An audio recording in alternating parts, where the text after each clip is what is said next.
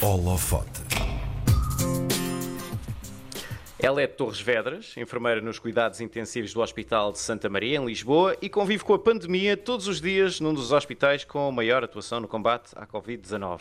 Entre os turnos mais complicados, as visões menos bonitas e o contacto direto com quem está no hospital, Pegou no lápis e no papel e, com o objetivo de aliviar os dias mais difíceis, criou um diário de retratos do dia a dia de quem lida com o vírus de perto. Os desenhos, textos, desabafos e frases inspiradoras acabaram por ser a sua terapia anti-stress. No holofote de hoje, Marli Vitorino mostra-nos o outro lado da pandemia. Olá, Marli. Olá, bom dia. Bom dia, bem Marli. Tudo bem. Bom dia, Marli. Obrigada. Marli, esta página no Instagram. Não, ora, é essa. Obrigado nós por, por teres eh, aceitado. Esta página no Instagram e no Facebook não, não nasceu por acaso, porque antes de dares esse passo, eh, tu já tinhas, ahm, em jeito de incentivo e alento, andar, andavas a colar ahm, coisas nas portas dos serviços do Hospital de Santa Maria.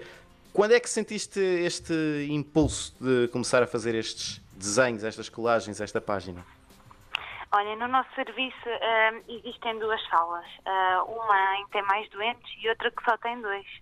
E, portanto, isto aconteceu num dos primeiros dias em que eu fiquei nessa sala, ah, em que tem uma capacidade máxima para dois doentes, em que só existe um enfermeiro dentro dessa sala.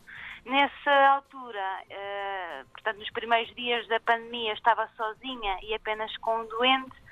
Ah, e o doente até estava estável, apesar de estar em coma induzido, e começou a surgir aí ah, este- esta paixão pelo desenho, para me tentar abstrair de- pronto, dos desconfortos, dos medos, das dúvidas, e depois, como não os podia trazer para fora, porque tinham de ficar em quarentena, pelo menos, acabei por colocá-los por colá-los no vidro do- da porta do serviço para dar uma mensagem de, de ânimo aos colegas que, que vinham a seguir, eh, a seguir a mim. Tu tocaste aí num ponto interessante, o ter nascido esta paixão pelo desenho, ou seja, queres com isso dizer que foi uma paixão que surgiu com estas circunstâncias atuais? Não tinhas antes, é isso?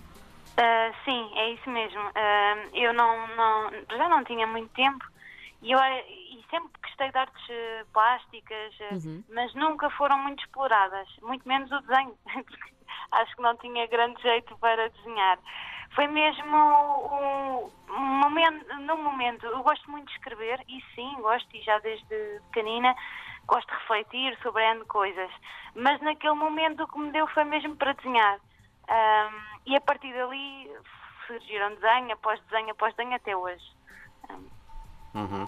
Como é que tu decidias em que, em que momentos ou, ou que cenas valia a pena pôr no papel? Eh, eram coisas que desenhavas na hora ou, ou depois ias desenhando ao longo de vários momentos quando tinhas tempo? Pronto, eh, nós eh, depois com, com o aumento do trabalho e das necessidades dos doentes não dá para desenhar lá dentro, é muito raro neste momento. Ah, portanto, passou a ser uma terapia quando saía do serviço. No entanto, as cenas que, que eu acabo por desenhar é muito interessante porque eu às vezes costumo dizer que é o desenho que me escolhe para retratar certas situações. Portanto, eu sinto que há alguma. que- os desenhos são baseados em fotografias ahm, e sinto que por alguma razão aquele desenho também inspira-me para, para o. aquela fotografia inspira-me para o desenhar. E através daquele desenho surgem reflexões na hora, de forma instintivas, ahm, e acabo por eh, pronto, depois fazer a a articulação da reflexão com o desenho retratado naquela situação em si, que foi gravada pela uma fotografia. Entrando nesta, nesta tua página, o outro lado da pandemia, nós encontramos mesmo isso. Portanto, temos desenhos, há frases curtas, às vezes só e apenas, hum, às vezes tens textos um bocadinho maiores, que são mesmo ah, autênticos diários de bordo. Há dias em que o desenho não chega e por isso, lá está, usas esse teu gosto também pela escrita para hum, pôr cá para fora aquilo que estás a sentir, é isso? Sim, sim. O, o desenho eh, é uma forma muito subjetiva eh, de Sim. de quem sente, não é? Quem está a desenhar. Depois o que dá alma e voz a, a- àquele desenho, eu acho que é aquilo que eu escrevo, no sentido em que é baseado nas minhas experiências, ou nas experiências de- do doente, ou noutros profissionais de saúde, como médicos, enfermeiros, auxiliares. Portanto, é através daquele desenho que eu vou buscar outras experiências que vivo diariamente. Todas as reflexões são experiências verídicas, nenhuma é fictícia. Ahm, e acabam depois então por dar essa voz, essa, essa alma ao desenho. Uhum. Tu uh, assumes este outro lado da pandemia como uma terapia anti-stress uh, para ti. Um, aqui as minhas perguntas é se de facto isto tornou a situação mais fácil de suportar e por outro é, um, por outro lado, com este aumento todo do trabalho, quando tu chegavas a casa, ainda tinhas paciência para ir desenhar, não caías logo para o lado de cansaço? um é engraçado porque o desenho não, não é feito de uma forma de uh, vou ter de arranjar um bocadinho de paciência para desenhar. Não, Sim. é uma descompressão. Porque quando nós temos turnos às vezes um bocadinho mais exigentes, ou que, ou que de alguma forma me sensibilizaram, eu não consigo chegar a casa e desligar o, o, desligar o botão do céu e dizer, ok, agora vais deixar de pensar nisso e centras-te nas coisas de casa.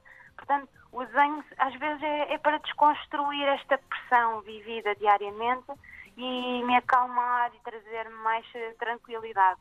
E também me dá imenso prazer.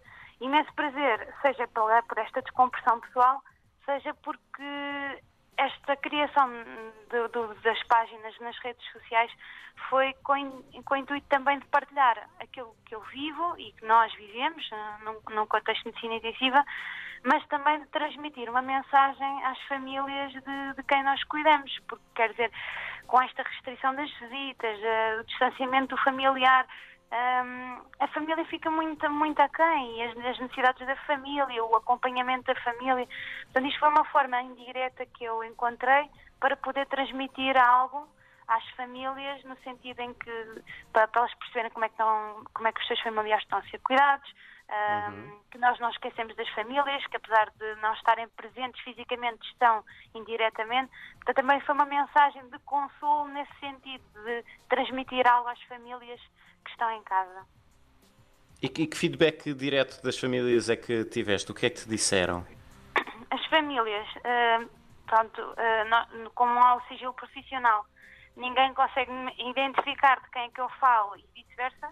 No entanto, uhum. a mensagem do público é bastante, é bastante boa, inclusive já cheguei a, a encontrar familiares diretos de pessoas que, que cheguei a cuidar e realmente é muito gratificante uh, perceber que isto tudo, é, apesar de ser uma terapia para mim, acho que foi importante partilhar com, com a população, uh, porque realmente trouxe, trouxe depois o feedback positivo, principalmente das famílias que, que no fundo, conhecem um bocadinho mais da realidade que se vive para lá das portas dos cuidados intensivos.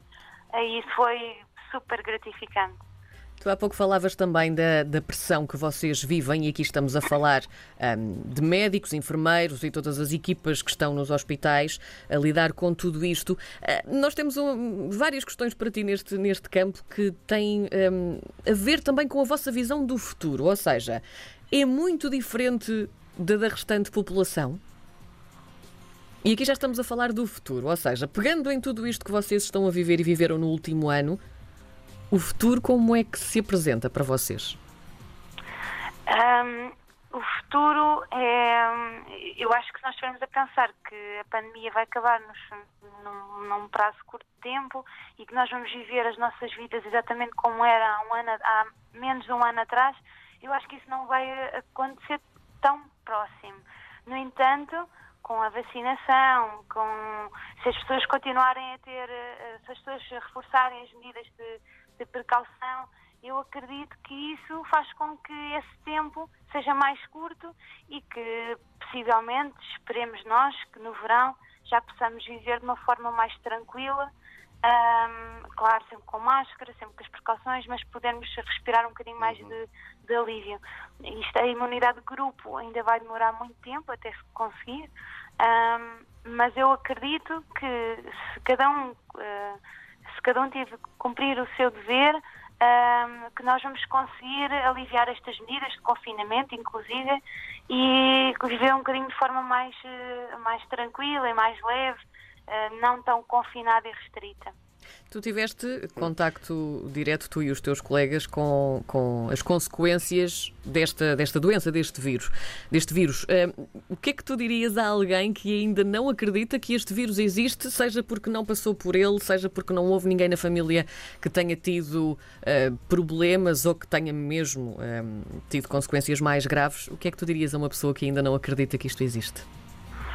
Olha, o que eu dizia é que, uh, face à, nossa experiência de, de, de hospital, e, e, e, é comum e transversal a todos os hospitais, este vírus existe, é uma doença grave, não é uma simples de, de gripe, como há, há, pessoas que dizem, é uma doença grave que afeta uh, de uma forma muito heterogénea, ou seja, não escolhe género, não escolhe raça, não escolhe idade, portanto pode afetar qualquer pessoa e tem formas de expressar uh, muito diferentes, ou seja, uma pessoa saudável, sem qualquer doença de base, pode ter e tem, infelizmente, estados críticos de doença muito difíceis de reverter. E depois, mesmo as pessoas que revertem e conseguem sobreviver à doença, no, no, mesmo quando já têm alta para casa, têm uma qualidade de vida muito reduzida. Um, Cansam-se muito mais, uh, há pessoas que têm alterações eh, cognitivas, uh, caem em estados depressivos muito grandes, têm alterações cardíacas que vão acompanhar o resto da vida. Isto não é de uma forma, não é querer assustar, mas no fundo é partilhar Sim, a claro. realidade, porque eu acho que uh, há pessoas que ainda não estão muito sensibilizadas para isto, principalmente para o pós-Covid, ou seja, para as sequelas que ficam e que cada vez estão a ser mais estudadas, eh, essas sequelas, e que realmente são graves uhum. e, são, e são de considerar, um, inclusive é para as pessoas que ainda não tiveram esta doença, não é? Uhum. Marli, quando isto acabar, porque isto há de acabar, demora mais ou demora menos, uh, o que é que vai acontecer uh, ao teu projeto, ao outro lado da pandemia? Vai ficar encerrado como um documento histórico que as pessoas podem ir consultar se quiserem? Vais continuar a desenhar noutros contextos? Fala-nos na, nas tuas intenções. Olha, as minhas intenções a curto prazo, uh, que está para breve, mais mês, menos mês, será partilhar estes desenhos de uma forma mais próxima, que será acessível a todas as pessoas que tiverem interesse em adquirir, será em formato de livro. Uhum. Um, e este é o primeiro projeto que, que surgiu assim, de forma espontânea, nunca foi intencional mas uh, surgiu uh, e em breve se, será então divulgada uh, o lançamento do, do, do, livro. Os desenhos, de toda a forma, continuam a surgir, seja no, ainda em Covid ou num pós-Covid, e hum, uhum. eu, não, eu não gostaria de talvez encerrar o, a, a, a, vivência da pandemia em si, mas a minha intenção era continuar com, com os desenhos, porque a prestação de cuidados de, de enfermagem e, e médico uh, continua, seja numa era de, pan, de, pandémica ou não, e eu acho que é importante continuar a dar uh, este testemunho do que nós vivemos diariamente. E nós vamos ficar à espera então desse, desse lançamento fantástico. Obrigada, Obrigada. Marli. A Marli Vitorino é, é enfermeira nos cuidados intensivos do Hospital de Santa Maria. Lançou estas, do, estas páginas eh, nas redes sociais, o outro lado da pandemia, com desenhos, textos. Convidamos todos os nossos ouvintes também um, a visitar, porque vale realmente a pena. Marli, muito obrigada, não só por nos falares deste projeto, mas também por nos ajudares a conhecer um bocadinho um, do vosso dia a dia e obrigada por tudo. E pelo teu trabalho. Muito obrigada. Obrigada. Um beijinho. Obrigada. Um beijinho, obrigada.